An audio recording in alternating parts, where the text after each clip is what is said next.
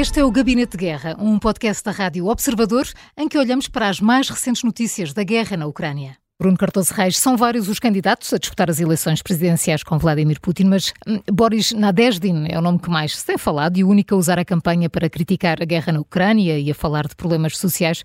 Sabemos que não terá hipótese, mas pode ser pelo menos aqui uma voz a quem o povo russo está a dar ouvidos? Bem, eh, eu acho que pode vir a revelar-se, digamos, um risco excessivo para, o, para este sistema, digamos, de, de pseudo-democracia, democracia liberal, se quisermos, de uma democracia puramente eleitoral, em que há eleições, mas pouco mais de, de um sistema, e cada vez menos de, de, um sistema verdadeiramente democrático, pluralista, de liberdades, mas, portanto, os candidatos são altamente selecionados, como sabemos, obviamente eh, os principais opositores eh, já foram eliminados ou estão presos com acusações inventadas, etc., agora, realmente há este partido que, no fundo, representa um bocadinho o bloco mais à direita, um pouco mais liberal no sentido económico eh, da oposição tolerada ao regime, portanto, não se esperava muito que ele viesse a assumir aqui posições que desafiassem muito o Kremlin, que desafiassem muito Putin. Uh, mas a verdade é que ele parece estar um pouco a pisar essa linha vermelha, portanto vamos ver o que é que, o que, é que acontece. Mas é mais um, digamos, um, um, dado que, a par de um outro aspecto que eu tenho chamado a atenção, que é estes protestos que têm ganho alguma, digamos, alguma dimensão de, das mães, das mulheres, portanto, das, uh, das mães, das mulheres dos, dos, soldados que estão em combate, ou, ou, ou, dos, ou, dos, veteranos, ou dos, ou dos que morreram em combate, ou diz que ainda estão na linha da frente.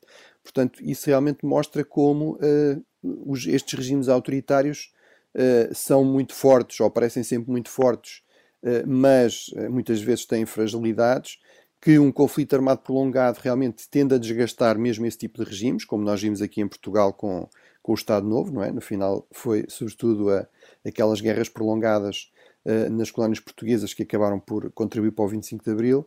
Uh, e, e, portanto, estes regimes realmente são muito fortes, ou parecem pelo menos muito fortes, até deixarem de ser, até muitas vezes caírem com estrondo. Eu não estou a dizer que isso vai acontecer ou que é inevitável, uh, mas, mas realmente há aqui um efeito de desgaste claro provocado pela guerra uh, de todo o sistema montado por Putin e que permitiu durante muito tempo, uh, a par da dimensão repressiva, ter uma dimensão de alguma popularidade que agora parece estar mais, mais abalada.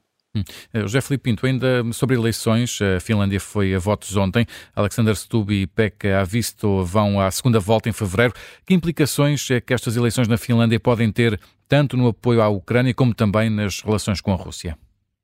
A situação na Finlândia é uma situação difer eh, diferente. Porquê? A Finlândia é um país, por exemplo, em que os partidos populistas, por exemplo, o partido de Trufins, uh, uh, é um partido que está presente uma, na vida social finlandesa e a embaixadora da Finlândia em Portugal, numa entrevista que me concedeu, disse-me que os populistas na Finlândia tinham uma visão diferente dos populistas no resto da, da União Europeia.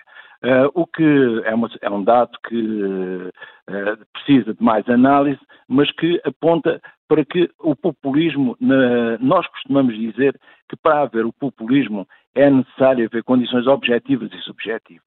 E uma delas, as objetivas, é haver um grande descontentamento generalizado. Ora, a Finlândia é um dos países em que nós percebemos que o descontentamento social é uh, menos visível. Além disso, é preciso haver uh, as condições subjetivas, alguém interessado em liderar o, o, processo. E é evidente que na Finlândia têm aparecido ao longo do tempo vários líderes populistas que acabam, portanto, por arrastar uma multidão atrás de si. O que eu penso neste momento é que estas eleições na Finlândia têm só um peso importante nesta perspectiva, é que a Finlândia aderiu à NATO e, simultaneamente, a Finlândia é o país que tem a fronteira mais, mais, extensa com a Rússia. E por isso mesmo o que se passa na Finlândia acaba por ter reflexos também do outro lado da fronteira. Mas pegando ainda no que o Bruno disse, eu penso que é importante percebermos que, neste momento, esta oposição a Vladimir Putin que dos 10 candidatos só 3 é que têm já as 100 mil assinaturas necessárias, mas alguns deles são repetentes e tiveram sempre um peso diminuto. E, portanto, o, o que Boris Nadezhdin tem neste momento de apoio é o ter-se manifestado contra a guerra eh, na Ucrânia. E isto, eh, numa altura em que sabemos que já houve mais de 200 ataques postos de alistamento, é evidente que acaba por mostrar que há uma parte da sociedade russa que começa a estar cansada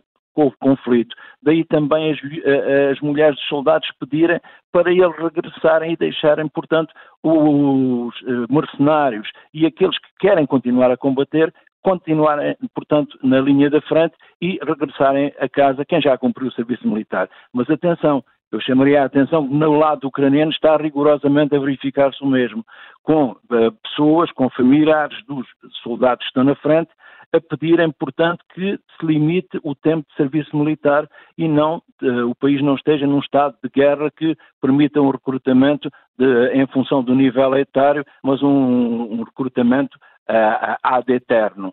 Portanto, a situação na Finlândia é complicada, mas para mim, Luís, mais do que na Finlândia, a situação está complicada é na Alemanha. A Alemanha é o país, Biden acabou de receber o chanceler alemão, e eh, a Alemanha é o país que tem previsto para 2024 conceder mais apoio à Ucrânia sozinho do que os outros restantes membros da União Europeia, todos juntos. Só que na mesma Alemanha nós assistimos agora à formação de um partido, um partido populista, de extrema eh, esquerda, mas que eh, também recupera algumas bandeiras da Alternative für Deutschland, que é objeto de manifestação contra ela neste momento nas principais cidades e vilas da, da Alemanha. E o que eu me parece é que este novo partido populista que surgiu agora uh, acaba por ter uma ideia que contradiz todo o apoio uh, alemão. Porquê? Porque já disse que nem os generais ucranianos acreditam na vitória e, portanto, é tempo de parar com a ajuda alemã à Ucrânia e é simultaneamente tempo de negociar com Putin.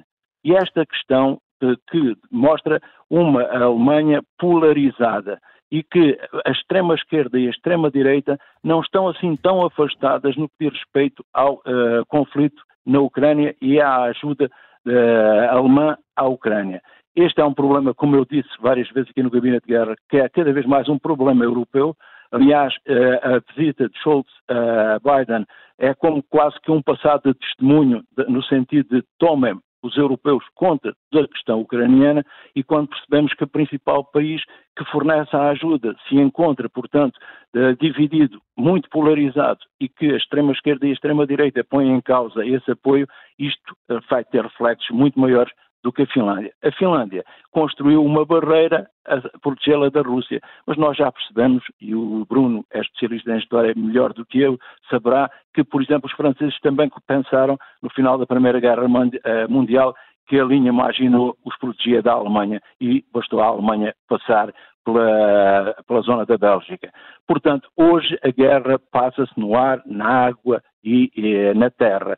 E verdadeiramente, verdadeiramente, no caso da Ucrânia, é essencialmente no ar que as coisas estão uh, perfeitamente desequilibradas.